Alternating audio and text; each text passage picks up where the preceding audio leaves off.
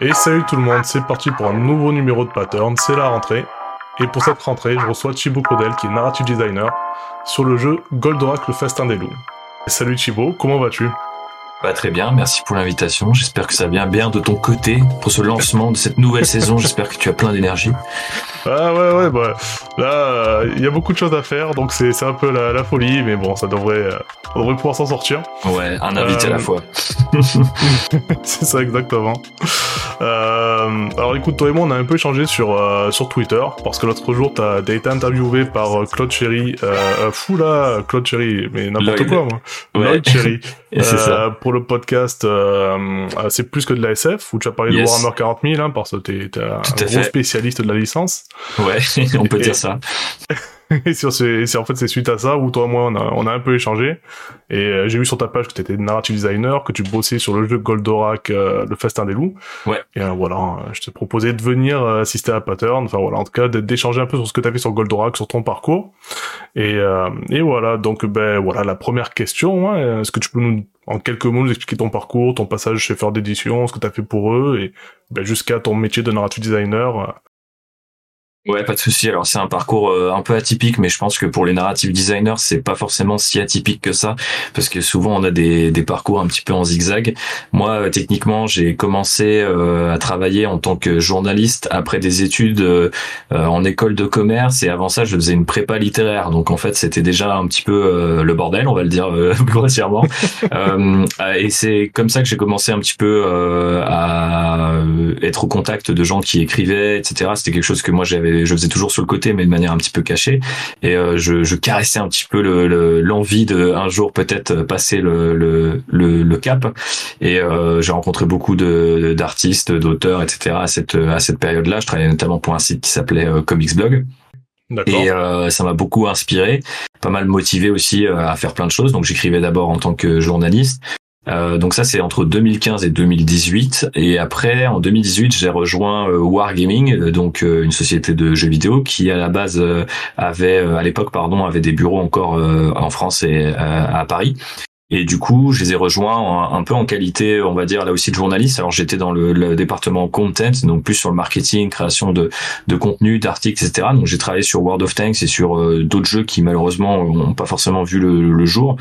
Euh, et en fait, là, c'était un petit peu la transition entre si tu veux, le, monde du, du journalisme et le monde du jeu vidéo, parce que j'écrivais quand même toujours beaucoup, mais j'étais intégré euh, bah, au sein des équipes et on travaillait avec d'autres studios, y compris bah, en fait les développeurs de World of Tanks qui sont basés à, à Minsk donc en, en Biélorussie et euh, du coup, à, ces, à cette époque-là, que eux euh, s'étendaient un petit peu plus vers le côté euh, euh, Europe de l'Ouest et essayaient de monter d'autres d'autres projets, avec notamment un studio qu'ils avaient racheté ou, fondé, je ne sais plus, à, à Guildford en Angleterre. Et puis on avait beaucoup de projets comme ça qui circulaient, qui étaient un peu en développement, sur lequel parfois euh, euh, il y avait besoin de créer un personnage ou une petite une petite histoire, euh, peut-être juste tu vois un, un, un, univers mais pitché en quelques lignes. Et en fait, j'ai eu la chance d'avoir un producteur euh, chez euh, Wargaming qui, m'a donné ma chance et qui m'a dit tiens, je sais que t'aimes écrire et tout, j'ai vu ce que t'as fait sur euh, les articles de World of Tanks. Je, je proposais aussi souvent, bah, j'ai proposé un podcast, j'ai proposé des petits événements, tu vois, thématiques, des choses comme ça. Donc en fait, il m'a filé un petit peu les, les premiers tafs donc un perso par-ci, une ligne de dialogue par-là. Donc j'y ai pris pas mal goût et je me suis dit ah il faudrait que euh, finalement euh, j'écrive peut-être pour le jeu vidéo. C'est c'est c'est enfin c'était un truc que j'avais imaginé quand j'étais petit, mais je savais pas vraiment exactement comment ça marchait. Et puis je commençais à y voir un peu plus clair. Donc je me suis dit bon bah de toute façon euh, je vais je vais je vais passer le cap. Maintenant j'en ai envie, j'ai goûté, je peux plus m'arrêter. j'ai décidé de passer le cap début 2020, donc j'ai quitté Wargaming volontairement euh, parce que quelques années avant, euh, j'avais rencontré Feur d'édition et je voulais me concentrer sur mon premier bouquin. Je les avais rencontrés quand j'étais journaliste et on avait parlé de l'idée de créer un bouquin Star Wars et euh, ils ont été assez gentils et, et ou fous, je ne sais toujours pas, pour m'attendre et donc attendre que je sois un peu plus dispo pour qu'on l'écrive ce, ce bouquin-là. Et donc j'ai pris la décision début 2020 de partir sur Wargaming pour me à la fois me concentrer sur ce bouquin et aussi peut-être amorcer cette transition vers le narrative design. Et euh, bah euh, bon, le 2020 a été l'année qu'elle a été, donc euh, c'était pas forcément la meilleure année pour tenter euh, ce genre de folie. Euh, le bouquin est quand même sorti pendant le deuxième confinement, donc fin plutôt fin 2020. Bon, il avait déjà été un peu écrit à l'avance. On prépare avec Ferd, on a une relation. J'avais une relation assez assez régulière sur le plan, sur les idées, les recherches. Donc on a beaucoup travaillé ensemble. Et ça m'a pas mal occupé pendant les différents confinements d'écrire ce bouquin-là. Et en parallèle, je me suis dit ah bah ça va être un, un bon tremplin pour passer dans l'industrie du jeu vidéo. Ça va montrer que euh, d'un point de vue créatif en tout cas que je voilà je peux tenir des deadlines que je travaille avec des gens etc bon c'est pas tout à fait euh, comparable hein, un essai sur Star Wars et narrative design. Donc ça étonnamment ça n'a pas marché euh, donc du coup en 2021 j'ai décidé de j'étais toujours euh, au chômage. Donc je me suis dit bon bah je vais essayer de me former au narrative design. J'ai trouvé une formation en ligne euh, sur un institut qui s'appelle Pixel Academia. Et j'ai étudié mhm. avec un prof de narrative design qui s'appelle Kurt McClung qui a travaillé notamment sur Ghost Recon Breakpoint et qui est un gros vétéran de l'industrie du jeu vidéo. Je pense qu'il a 25 ans de, de, de carrière et, et autant de jeux et euh, il se trouve qu'en fait, euh, j'ai dit sur Twitter, c'est la magie de Twitter, euh, tu en parlais tout à l'heure, mais que je, je, commençais cette formation. Et j'ai un ami qui est scénariste pour la télévision, Bastien, que je salue, qui m'a proposé, lui qui avait refusé un taf euh, pour euh, pour le jeu vidéo m'a proposé de il m'a dit bah tiens vu que tu, tu, tu veux travailler dans le jeu vidéo moi j'ai refusé ce boulot là et je connais bien les gens qui font euh, ce, ce, futur jeu. Je ne le savais pas encore mais c'était donc le jeu Goldorak le festin des loups. Et donc en fait j'ai pitché une version de ce jeu qui était assez proche de ce que eux ils avaient envie de faire. Et ça m'a obtenu le enfin ça m'a permis d'obtenir le, le, job. Et ce qui est assez marrant c'est que du coup je crois que j'étais ça faisait un mois ou deux que je faisais que j'avais commencé ma formation. Et donc en fait j'ai terminé la formation en parallèle de, de mon travail en fait. Donc euh, c'est j'ai pu faire euh, la théorie et la pratique la théorie en cours du soir et la pratique euh, tous les jours tu vois. Donc voilà. Et c'est là que j'ai rejoint du coup Enroad pour devenir du coup narrative designer. Et donc j'étais à mi-temps et en parallèle j'ai aussi travaillé un an plus tard avec Tindalos qui est un studio parisien Enroad étant basé à Nantes sur lequel j'ai enfin avec lequel j'ai bossé sur Alliance Dark Descent là qui est sorti cette année en juin. Mhm. Donc en fait, j'ai passé deux ans. Enfin, il y a eu 2020 et 2021 qui ont été un peu compliqués. Et euh, après, j'ai tout fait en deux ans, euh, y compris un deuxième bouquin chez Ford, euh, parce que je suis fan de Star Wars et de Warhammer 40 000. Et on s'est, on avait discuté en 2021 de si on devait faire un deuxième bouquin, sur quoi on le ferait. Et ils ont été une nouvelle fois assez fous, assez gentils pour me dire, vas-y, parle des univers qui te plaisent. Et en fait, c'est trop. Enfin, c'est marrant que tu poses la question de, de Ford dans tout ça, parce que avant je mettais un peu le bouquin d'un côté et le jeu vidéo de l'autre. C'est pas vraiment le même exercice.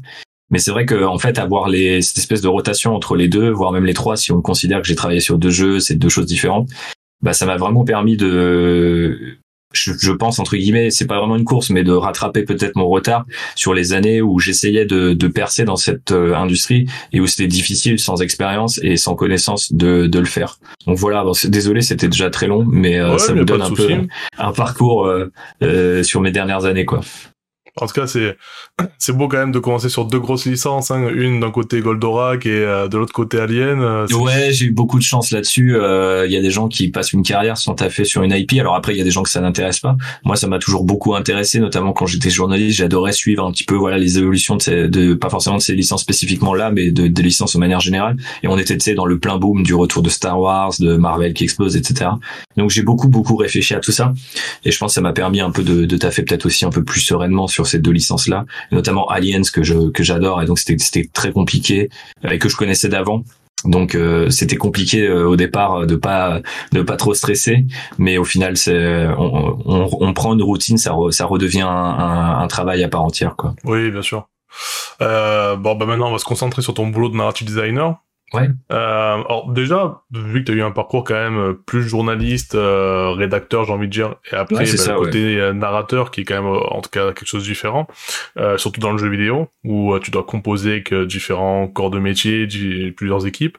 Qu'est-ce qui est fondamentalement différent lorsque tu écris un bouquin ou un article par exemple par rapport ben, à la création d'un univers, d'une histoire dans le jeu vidéo plus particulièrement quoi? Ouais, bah souvent, même si euh, moi j'ai été dans des salles de rédaction, on était souvent quatre ou cinq. Euh, quand je travaillais chez Wargaming, on était quand même, euh, je pense pas, il y, a, une époque, on était pas loin d'une centaine quand même dans les locaux parisiens, même si c'était pas forcément du dev, mais de l'opérationnel, donc tout ce qui accompagne les jeux vidéo. Mais t'es es quand même tout de suite entouré avec encore plus de monde et encore plus de départements quand t'es directement sur la création et auprès des, des développeurs et parce qu'en fait t'es pas en, enfin t'es pas en bout de chaîne t'es un peu et d'ailleurs le narrative designer c'est c'est un peu étrange c'est que à la fois t'es en début de chaîne parce que tu vas concevoir peut-être un monde tu vas tu vas donner euh, une idée sur les personnages sur les différents niveaux etc donc au départ t'es presque un peu euh, tu vois tu joues au, dieu euh, tu crées tout. Puis après des gens bah te disent ça c'est possible ou ça on n'a pas réussi à le faire. Donc tu remets un petit peu tu vois la main à la, à la, à la pâte et puis tu tu tu commences à un petit peu bah, modifier tout ça et puis après, bah, tout au long de la production, ça s'affine et tu dois prendre des décisions qui sont souvent de plus en plus euh, difficiles avec euh, des gens qui ont leurs propres contraintes. Honnêtement, sur un bouquin ou sur euh, des articles, souvent les contraintes elles sont connues avant. Les gens à qui tu dois euh, entre guillemets répondre, tu les connais aussi. Il y a, y a, assez peu de surprises en fait. le, par exemple, si je prends un bouquin Shepard, on va discuter avec l'éditeur, on va mettre en place un plan, ils vont valider ce plan, je vais faire des recherches qui vont dans le sens de ce plan. Puis c'est beaucoup plus solitaire. Donc euh, là, c'est plutôt un exercice beaucoup plus collectif, beaucoup plus, euh, enfin, qui va être aussi de beaucoup plus intense. Bien sûr, euh, écrire un bouquin, t'as quand même des deadlines à tenir, etc. Mais il n'y a pas vraiment, enfin, moi, je l'ai jamais vraiment ressenti comme un truc de ah, dans une semaine, il faut que je rende le bouquin et il manque la moitié tu vois. Je suis quelqu'un qui est assez organisé donc j'ai écrit de manière en fait un peu plus un peu continue. Même si le bouquin Warhammer 40 000 aurait dû sortir plus tôt. Et puis parce que j'étais occupé sur deux jeux je faisais beaucoup de recherches et j'écrivais assez peu. Mais je pense que ça a nourri quand même le projet. Donc euh, c'est pas du tout euh, aussi euh, euh, solitaire euh, ce qui est à la fois un avantage parce que du coup tu discutes avec plein de gens et moi j'aime beaucoup ça tu tu t'inspires mutuellement il y a aussi un côté bah c'est quand même plus sympa dans la difficulté d'être à plusieurs après, le, le, le, revers de la médaille, c'est qu'il y a aussi bah, des gens qui peuvent euh, potentiellement te dire bah il faut revoir entièrement notre plan à tout moment. Alors que toi, quand tu écris un article, généralement, il y a assez peu de surprises, surtout quand tu as l'habitude de le faire quotidiennement. Ou par exemple, comme je le faisais avec World of Tanks, en fait, tu avais des articles euh, autour de la monétisation du jeu, des articles sur euh, les modes de jeu qui allaient sortir. Enfin, au bout d'un moment, tu as une sorte de routine et tu te mets un peu en mode machine et tu tapes tes articles et tu connais bien le tu connais bien le jeu, tu connais bien les joueurs et c'est beaucoup plus facile. Euh, la créativité qui est demandée pour un dans un studio pour pour un projet même basé sur des licences comme Aliens The Goldorak, c'est euh, t'es toujours euh, tu vas toujours être contesté, pas forcément, je dis pas forcément ça au sens, il y a les collègues qui tapent sur le point, mais c'est vraiment, il y a toujours un truc où on va se dire, ah, est-ce qu'on peut vraiment faire ça? Est-ce qu'il faut vraiment qu'on aille dans cette direction? En fait, le doute, il est, il, est introduit dès le départ et il quitte jamais le projet, quoi. C'est-à-dire que là, Goldorak, il sort le 14 novembre, si je dis pas de bêtises. Et en fait, euh, c'est les gens qui vont nous dire euh, qu'est-ce qu'on a réussi ou pas. Quoi. Il y a, quand même un côté, euh, c'est, un temps hyper long et t'as beaucoup beaucoup plus l'occasion de un peu de voilà triturer le cerveau et de se dire merde, qu'est-ce que, qu'est-ce que potentiellement on a loupé. Donc ouais, je dirais que c'est des tafs beaucoup plus intenses. Paradoxalement, ils sont souvent aussi longs que quand tu travailles sur un bouquin mais c'est pas perçu pareil parce que moi euh, même un bouquin comme Warhammer 40 000 où je pense que je crois qu'entre le moment où il sort et le moment où on commence il y a peut-être plus de deux ans mais c'est très diffus c'est avec toi-même donc tu, tu le portes en toi etc des fois tu l'oublies presque un petit peu. Là tu peux pas oublier en fait t'as as tout un studio qui est autour d'un projet qui va te demander bah, où on en est niveau scénario euh, est-ce qu'on couperait pas tel truc au profit de tel autre donc il y a des, des challenges qui arrivent tous les jours. Et ça c'est c'est la grosse différence ouais clairement alors si, si je comprends bien, donc en gros, quand euh, quand tu vas par exemple faire l'histoire du jeu, en tout cas écrire l'histoire du jeu, tu vas être plutôt en début de chaîne du coup. Ouais. Mais euh, il y a tout un aspect qui va évoluer au long, tout au long du processus du développement du jeu, c'est ça? Ouais, ouais, ouais, complètement. Alors après, le métier de narrative designer, il est assez mal défini. Il se confond déjà avec celui de writer, donc euh, qui, parce que dans des gros studios, il y a vraiment des gens qui font. Moi, je donne souvent cette image du cadre, qui serait plutôt le narrative designer, et après, il y a la peinture à l'intérieur du cadre, qui serait plutôt le writer, qui va remplir en fait ces différentes euh, cases et ces différents cadres qu'on lui donne. Dans les petits studios, la vérité, c'est que les gens font les deux en fait. Et du coup, il y a une espèce de de, de bah, le rôle évolue en fait au fur et à mesure de la production. Je pense limite euh, c'est le cas dans, dans de manière générale dans je pense la plupart des postes dans le jeu vidéo, mais c'est encore plus vrai euh, pour le narrative design parce qu'au départ, tu vas peut-être effectivement être en début de chaîne et être un peu isolé et pouvoir créer ce que tu veux quasiment sans contrainte et c'est absolument jouissif. Et ensuite, tu, euh, tu rentres un peu dans une dynamique d'entonnoir de savoir qu'est-ce qui est vraiment faisable, qu'est-ce que le studio et ses différents composants arrivent à, à mettre sur pied. Parce que des fois aussi des bonnes idées donnent pas forcément des bons gameplay ou une bonne direction artistique etc donc il faut apprendre à un peu traduire tout ça. Donc là tu accompagnes t'es moins créateur un peu plus accompagnant Et en fait, après, tu redeviens créateur bah, parce qu'il faut aller euh, bah, écrire des lignes de dialogue, euh, il faut peut-être écrire, euh, enfin, bosser sur les cutscenes s'il y en a. et il y a un taf assez qui qui va de ça, qui est très évident, à des choses beaucoup plus petites comme ouais. Bah, par exemple, sur Alien Descent, on me disait bah, qu'est-ce qu'on peut mettre comme phrase taguée sur les murs, qu'est-ce qu'on peut mettre comme affiche? Donc, faut qu'il y ait des idées comme ça. T'as aussi les datapads, tu sais le lore euh, et bah, la narration, on va dire un peu euh, environnementale. Ouais, exactement. C'est c'est c'est ça. C'est ce qu'on appelle euh, logiquement, enfin de plus en plus la narration environnementale, même si comme narrative design, c'est un peu flou, tu vois, comme comme, comme terme. C'est un terme pour tout, quoi. c'est ça, c'est ça. Mais c'est pas étonnant puisque c'est quand même un métier qui souvent était fait par des gens qui à la base étaient soit game designer enfin soit venaient d'autres disciplines et aujourd'hui de plus en plus ils se enfin ils commencent à se définir. Mais c'est vrai que bah à la fois ça permet de faire beaucoup de choses. Moi j'ai vraiment l'impression de faire des, tas de choses. Mais je pense que ça veut aussi dire qu'on a une époque très précise et que peut-être dans quelques années ce sera de plus en plus euh, spécialisé. Et c'est pour ça que notamment les gros studios type AAA etc vont avoir des narrative designers parfois euh, voilà dédiés sur euh, tel ou tel point pendant qu'ils auront des writers qui y en a peut-être un qui écrit spécifiquement tel personnage. Enfin tu vois il y a une sorte de, de spécialisation. Ce qui est pas le cas moi dans mon expérience moi je faisais absolument tout euh, jusque tu vois des euh, relire ou écrire des fenêtres de tuto tu vois parce que c'est aussi euh, ça aussi c'est une forme d'écriture.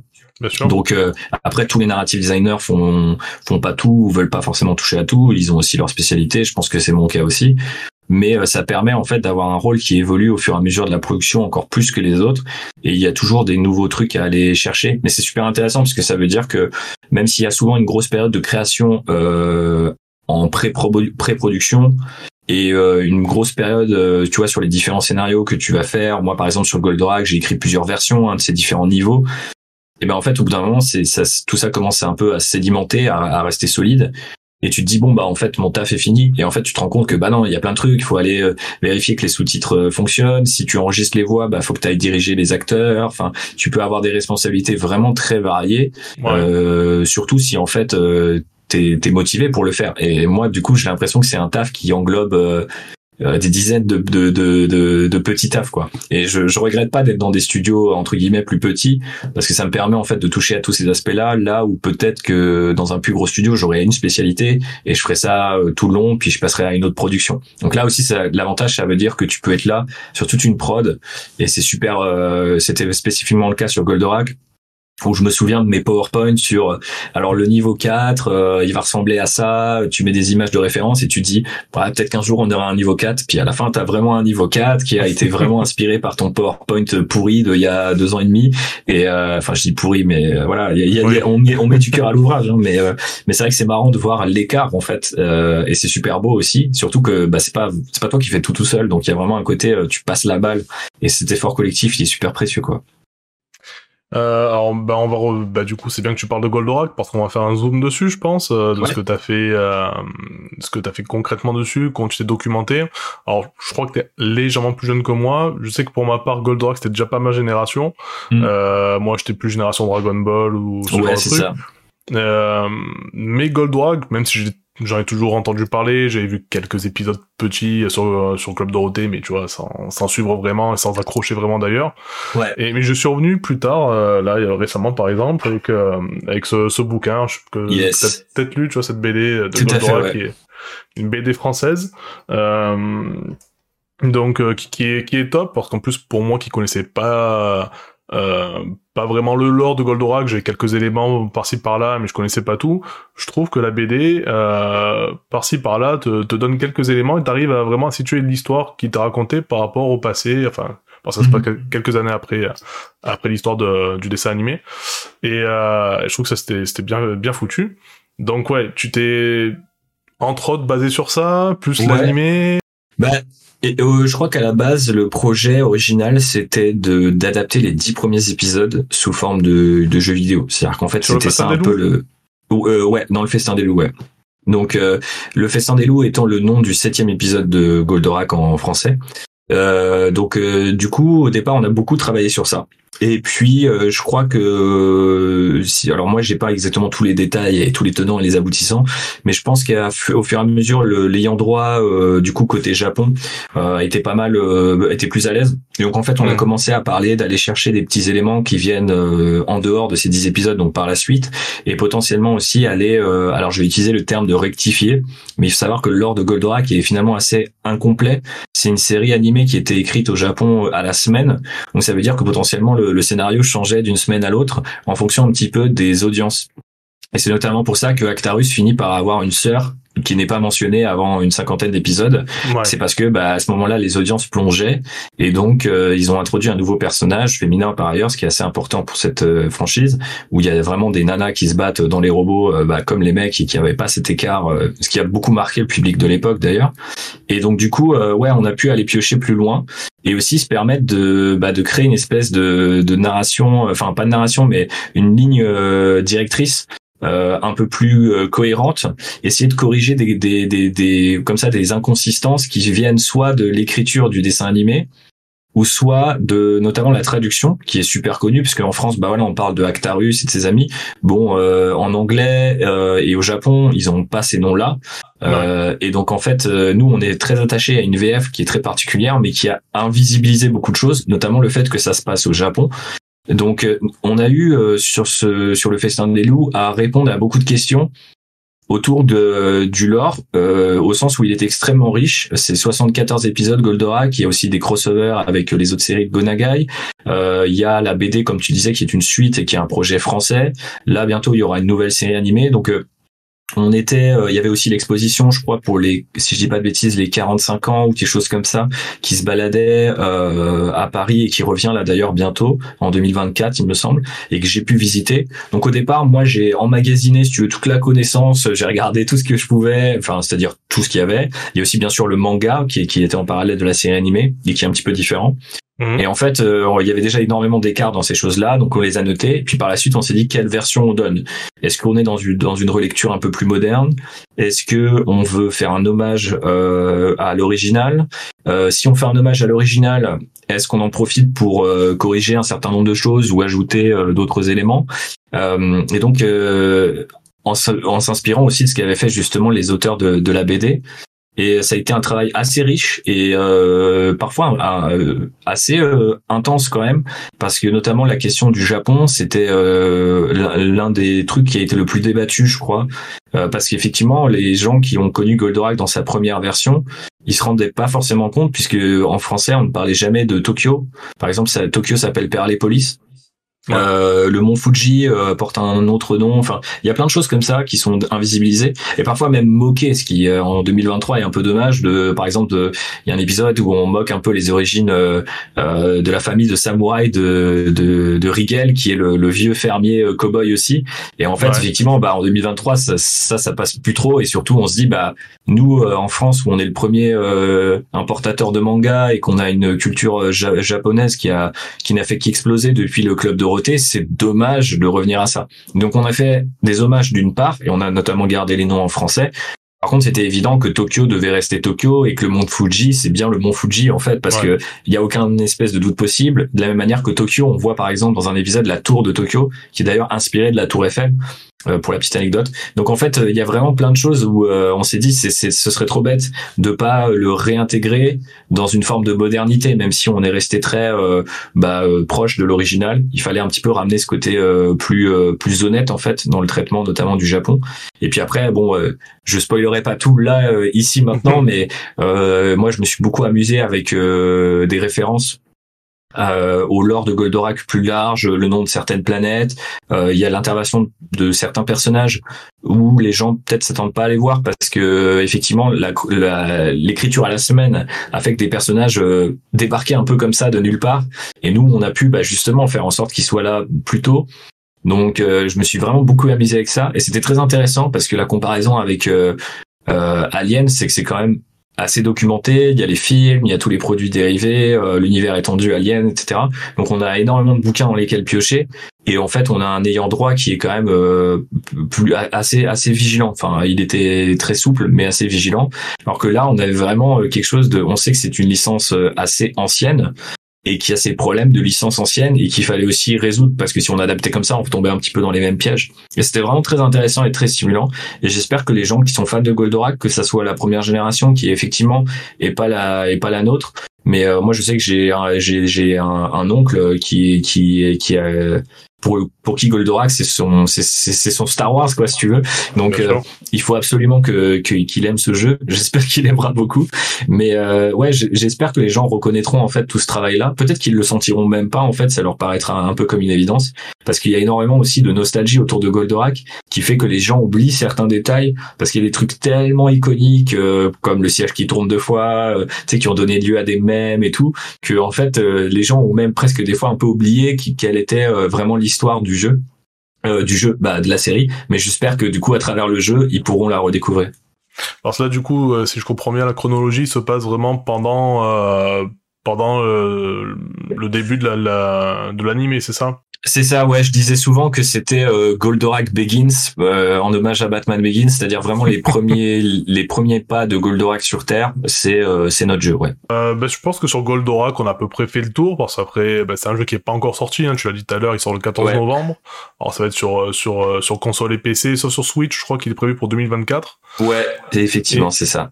Et euh, donc on va pas non plus trop parler parce qu'on risque de, révéler des, des, informations surtout ouais, je sens que scénario donc on va éviter. C'est ça. Euh, mais peut-être revenir sur euh, sur Alien Dark Descent puisque mm. tu l'as évoqué. Euh, alors c'est c'est un jeu qui est, qui est une espèce de, de shooter tactique multijoueur, c'est ça si je dis pas de bêtises? Il est pas multijoueur, mais c'est euh, c'est effectivement un shooter euh, shooter tactique. Ah, il est pas multijoueur, je pensais. Non, ouais ouais, c'est ah, vraiment que du, du solo. Qu'il est peut-être j'ai confondu. Tu dis quoi? C'est Fire Alien, euh, je peux ouais, Fire Team Elite. Ouais, c'est ça, ouais. Ah. Ce, ce, le, le, titre est à, rallonge, mais c'est bien Fire Team Elite qui est multijoueur. Ouais. Donc c'est Dark Descent, mais il est pas, il est pas multijoueur, ok. Et euh, ah ben, par rapport à lui, justement, tout à l'heure, je parlais un peu de, de narration environnementale. Mm-hmm. euh, Est-ce que pour lui, justement, euh, tu parlais à un moment des ayants droit, qui sont euh, justement habitués à ce qu'on exploite leur licence. Hein. Les, les, jeux aliens, il y en a pas mal. Hein. Ouais, complètement. si... J'imagine que tu as fait Alien Isolation, par exemple. Bien sûr. Ouais, voilà. J'ai jamais réussi à le terminer parce qu'il me fait trop peur. C'est ma, c'est ma, c'est ma hantise absolue ce jeu. Mais euh, ouais, j'ai essayé de le refaire au moment où j'ai commencé à travailler sur Dark Descent. Et à un moment, j'ai fait, euh, j'arrête. Je, suis, je suis plus stressé par le jeu que par mon propre travail. ouais, ouais, non, surtout les premières heures. Honnêtement, jusqu'à jusqu'à que t'aies le lance-flamme, c'est vrai que le, le jeu est, est, est assez angoissant Ouais, Et une fois que tu débloques le lance-flamme, il est tellement efficace que que, que ça, ça tu t'as plus peur. La ouais. te fait plus peur. Mais bon, euh, t'as pas de lance-flamme pendant longtemps. Ouais, c'est clair. Là, tu l'as un petit moment, tu le perds et là tu fais merde. vois.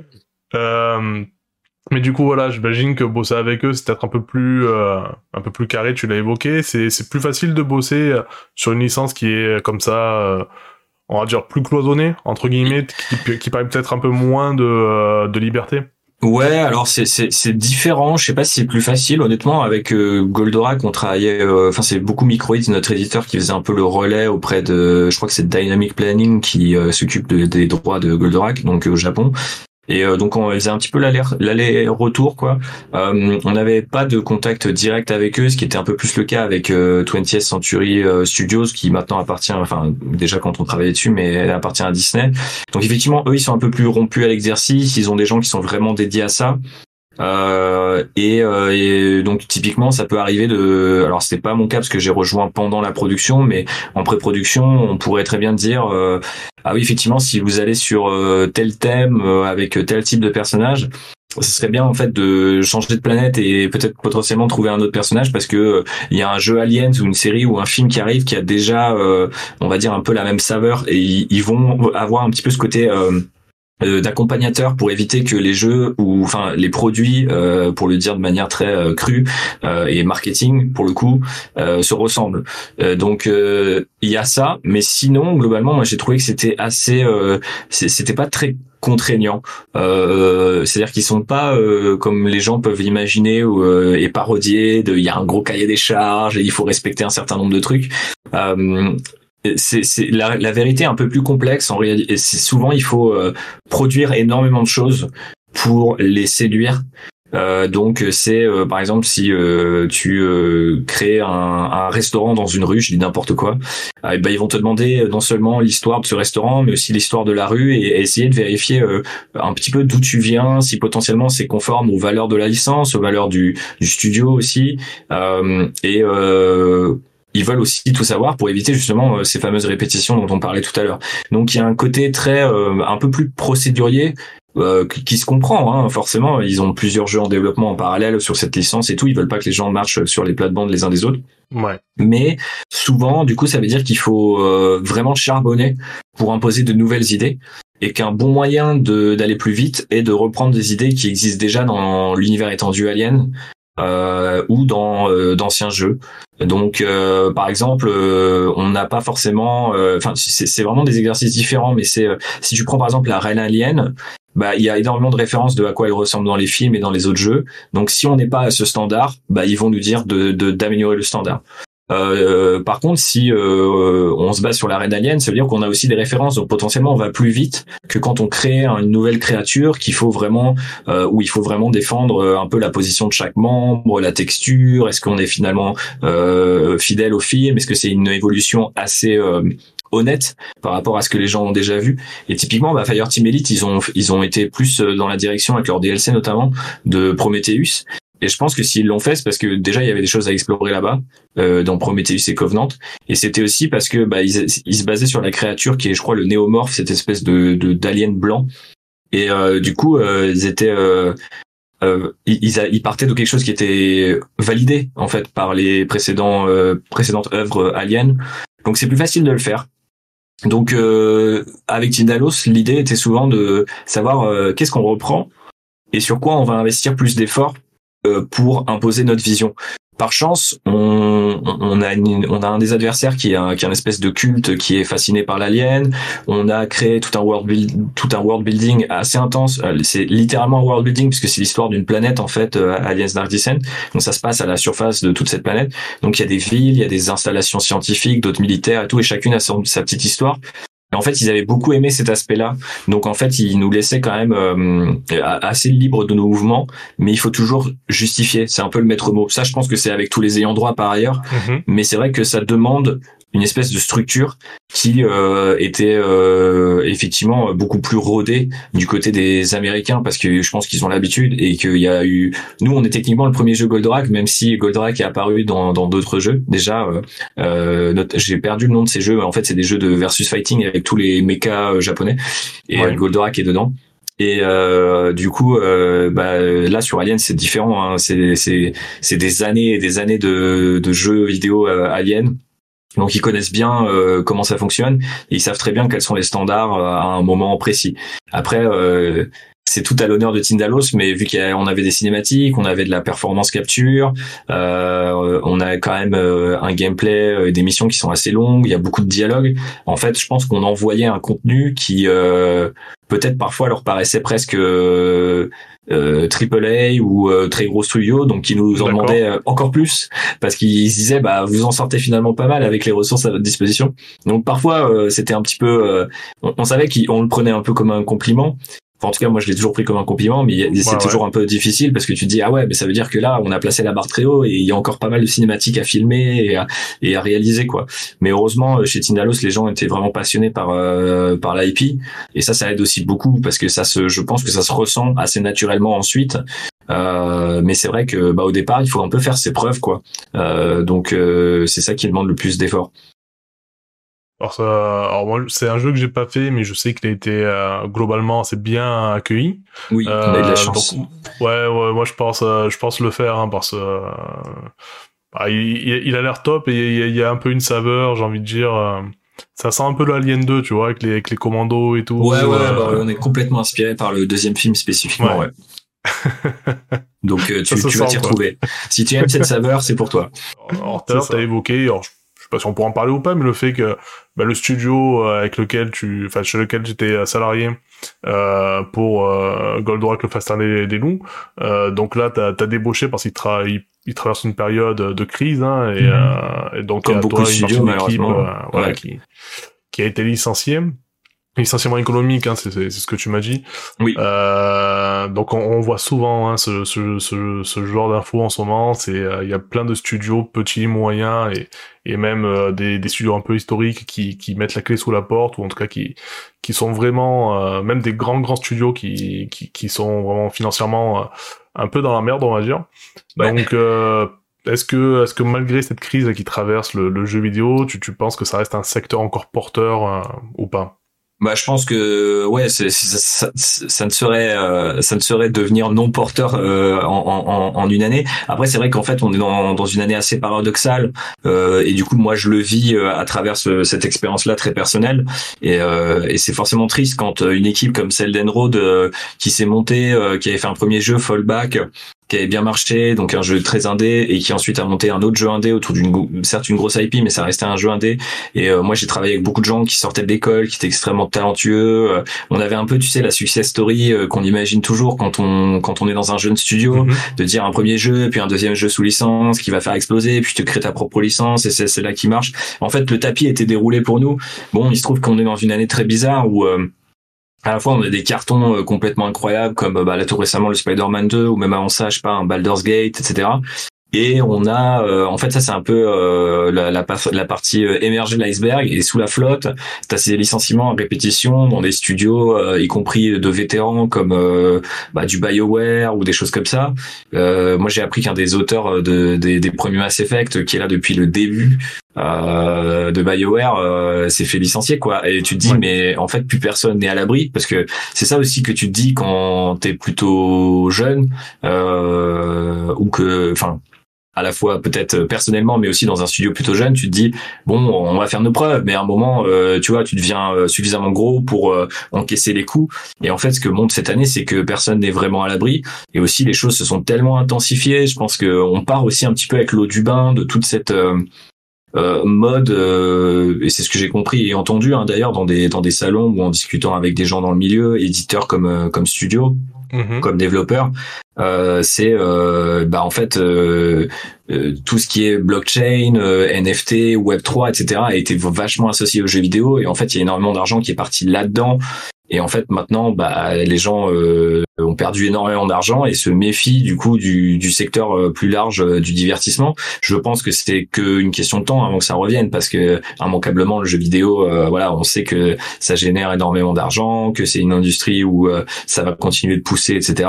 Qu'il y a plein de formules encore à inventer, que ça soit mm. d'un point de vue managérial ou d'un point de vue artistique. Donc je pense que plein de gens ils continueront d'y trouver leur leur compte mais là, on traverse un peu une zone de turbulence, quoi. J'ai un peu envie de dire, euh, et je pense que les prochains jeux et les prochaines années vont se recentrer sur des trucs. Euh, bah, peut-être euh, la, la, création d'IP va une nouvelle fois ralentir au profit de, licences qui existent déjà.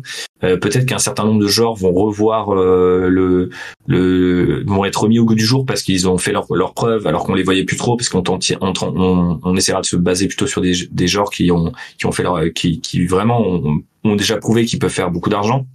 Et c'est un petit peu dommage parce que le jeu vidéo est toujours un peu comme ça. J'ai l'impression que par rapport aux autres médias, il est plus jeune, donc il est un peu plus fou, il est plus intense.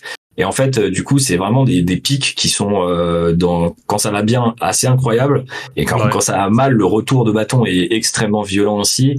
Et là, on le voit en, en cascade. Moi, j'ai pas du coup euh, spécial. Enfin, j'ai de la peine pour tous ces studios qui ferment, pour tous ces gens qui sont licenciés, euh, et je suis forcément déçu que ça arrive.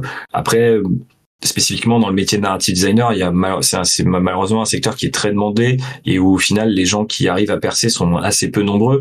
Maintenant, moi j'ai deux jeux euh, derrière moi, donc euh, j'ai je me sens moins menacé que j'aurais pu l'être par exemple après un seul jeu ou voire même si euh, tu vois j'avais commencé en 2023 et il y en a qui ont commencé en 2023, donc je pense à eux et j'espère que ça va aller.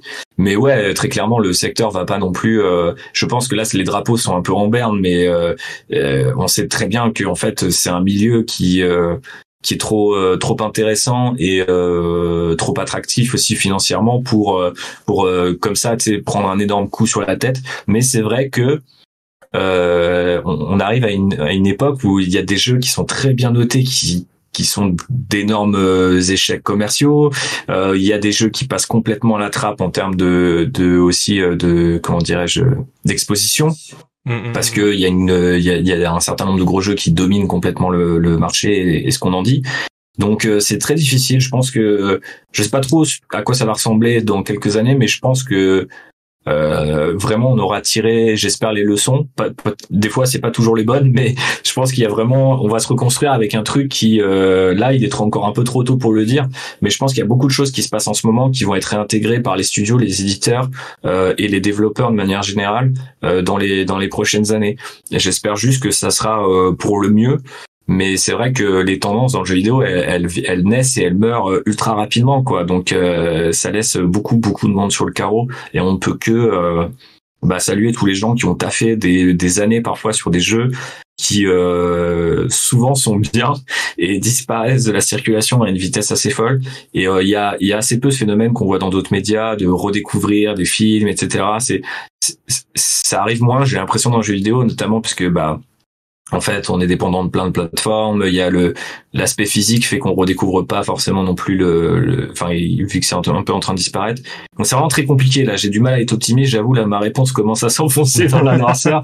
mais euh, mais je pense qu'effectivement, ouais, il se passe des trucs euh, assez ouf. Et, euh, et j'espère que tous ces gens vont soit fonder des studios et prouver qu'ils ont beaucoup de choses à dire et des et, des trucs à faire.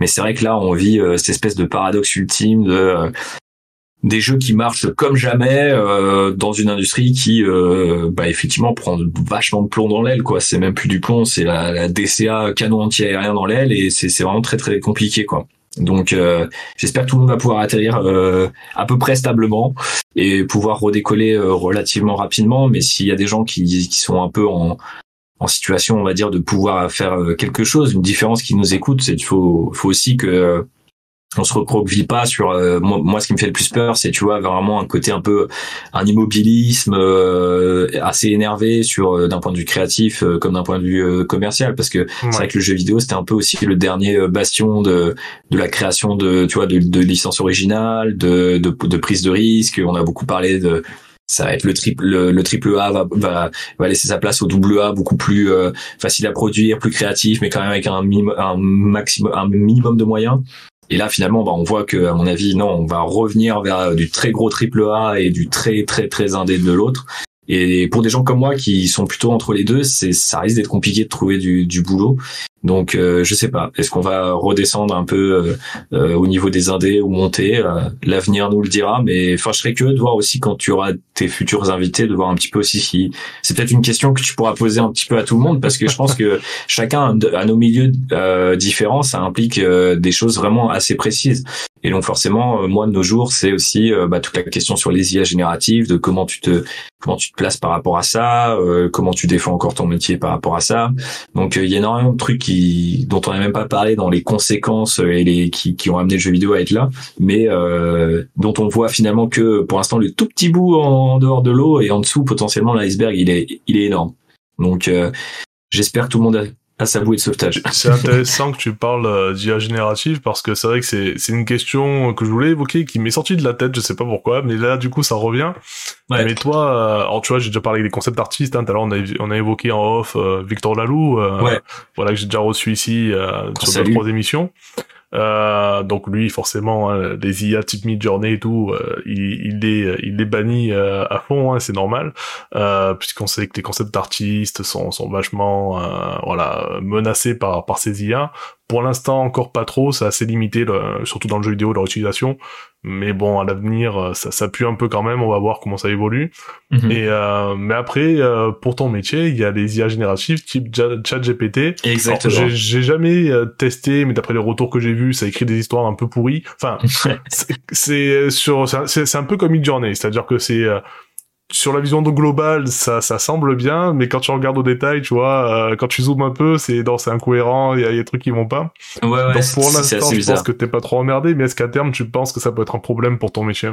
Ouais, je pense que, bah, honnêtement, même, j'ai l'impression que, euh, vu la vitesse à laquelle ces outils-là ont été adoptés, je dis pas forcément qu'ils sont mauvais, même si, euh, bah, éthiquement, euh, on sait que c'est des outils qui se basent en pillant euh, ce que les autres ont fait sans recevoir euh, quoi que ce soit en retour.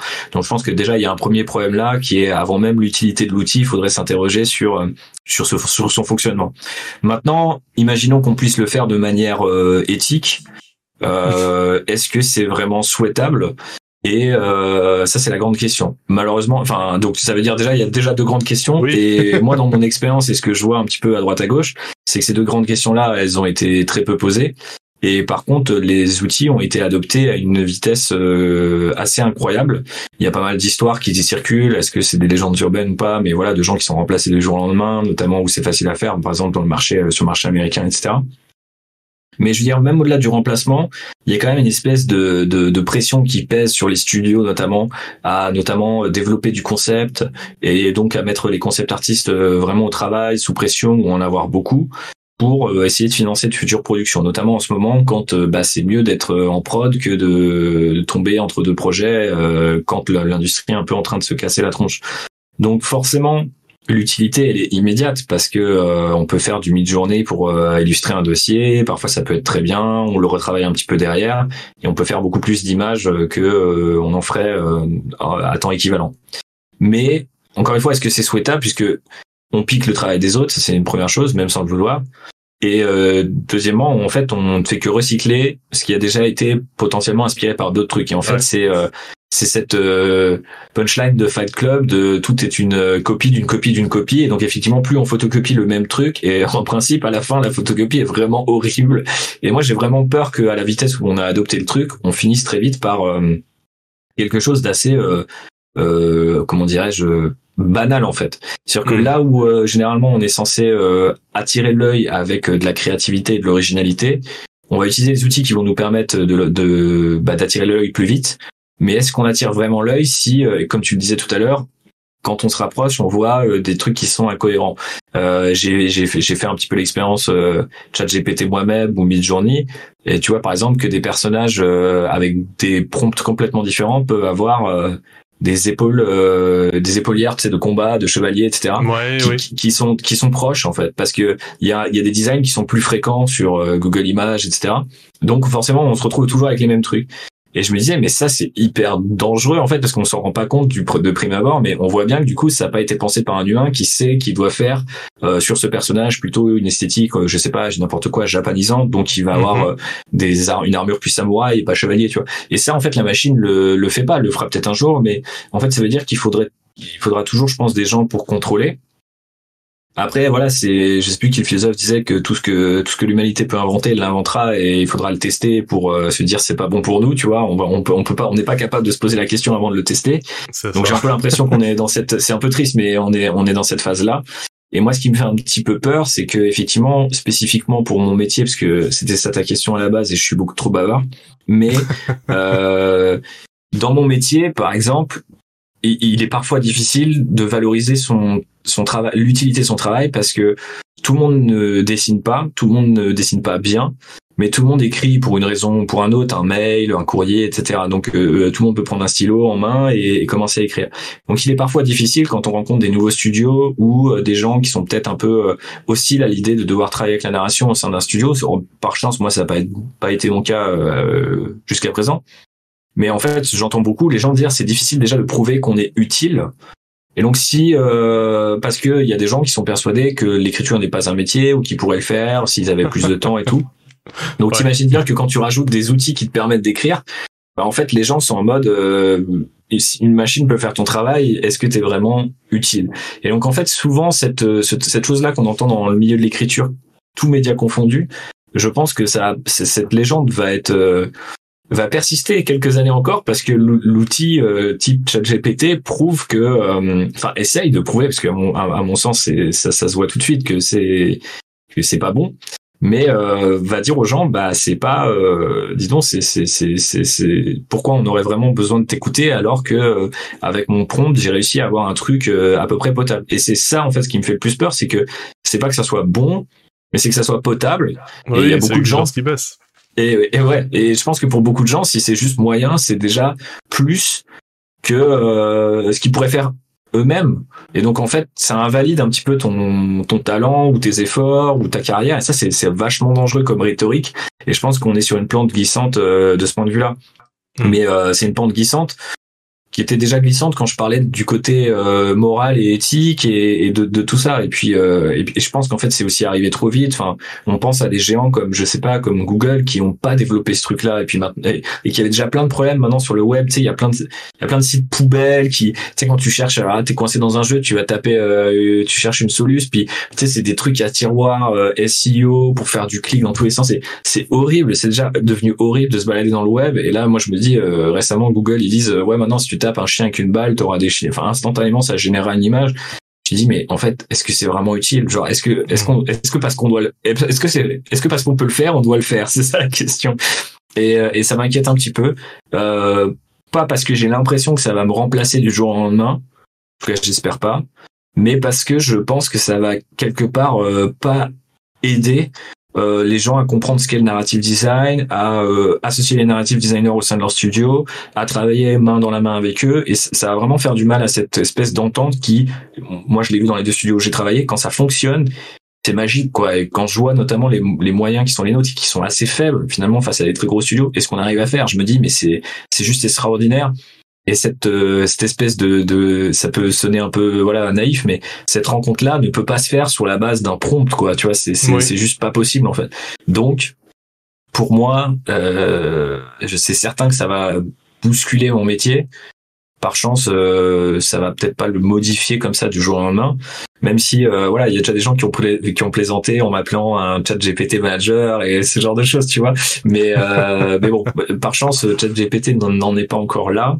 Et même s'il était encore là, je sais même pas en fait, tu vois, si je pourrais m'inventer une routine de travail autour de ça. Après, il y a des applications évidentes quand quand t'as des des jeux avec des, des centaines de de RPG, enfin de un RPG avec des centaines de de NP de, de je sais plus quoi le personnage non joueur PNJ bah c'est c'est vrai que tu dis euh, si t'es tout seul et ou une petite équipe et il faut écrire tous ces personnages là tu pourras pas leur donner une voix unique mais après donc beaucoup de gens me disent avec euh, les IA tu pourras faire ça. Mais en fait du coup la question c'est de me dire est-ce que ça sera vraiment unique du coup si c'est une IA tu vois?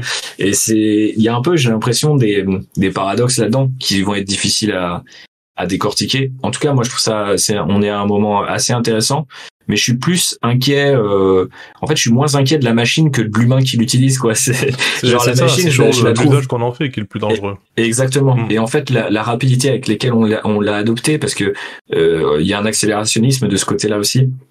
J'ai l'impression que, par exemple, quand on a appris à tous à faire nos recherches sur euh, sur Internet, on est passé par différents outils, ça s'est perfectionné et tout. Et en fait, là, on voit que c'est arrivé un peu à la portée de tout le monde. Et d'ailleurs, euh, il y a déjà des études scientifiques très sérieuses qui prouvent que, en fait, on a tellement nourri ces IA génératives que maintenant elles produisent du contenu qui est moins bon parce que euh, on les a polluées en fait. Et plus on les pollue, et plus elles sont, et moins elles sont bonnes. Et ça, ils n'ont pas vraiment encore euh, trouvé ce problème-là. Et euh, j'ai ma chérie qui travaille dans un tout autre milieu et elle me disait que elle avait testé pour faire une newsletter de trouver des restaurants, les meilleurs restaurants sur telle ville, et ça donnait des restaurants qui n'existaient pas, tu vois, par exemple. Ah bah et du coup, je me dis, c'est l'équivalent dans la fiction, qu'est-ce que ça serait, tu vois, il crée un personnage qui n'était pas là depuis le début et qui, et bon, quelque part, on parlait des, des épisodes écrits à la semaine, ce serait peut-être l'équivalent, hein, je sais pas, mais je, je garde un œil surtout sur, euh, sur, sur les gens. Et je pense qu'il y a pas mal d'applications qui pourraient être intéressantes, mais si seulement on n'était pas dans ce, tu vois, dans ce côté presque un peu fanatique, ultra rapide, tu vois, de dire ah, il faut se positionner parce que c'est là où est l'avenir. Mais en fait, pas sûr. Je je je sais pas quoi. surtout en plus, euh, j'ai un peu l'impression qu'on a, c'est pas tout à fait comparable, mais voilà, un an et demi en arrière, euh, la grande folie c'était les NFT et j'ai l'impression qu'aujourd'hui on n'en parle plus et c'est, je veux pas forcément les comparer parce que c'est pas du tout les mêmes domaines d'application, mais il y a quand même un côté sur, sur le côté effet de mode faut quand même peut-être se poser quelques quelques questions. Mais avec un peu de chance, euh, on est là pour un petit moment encore et, et je pense que c'est aux joueurs et aux joueuses aussi, tu vois, de se manifester.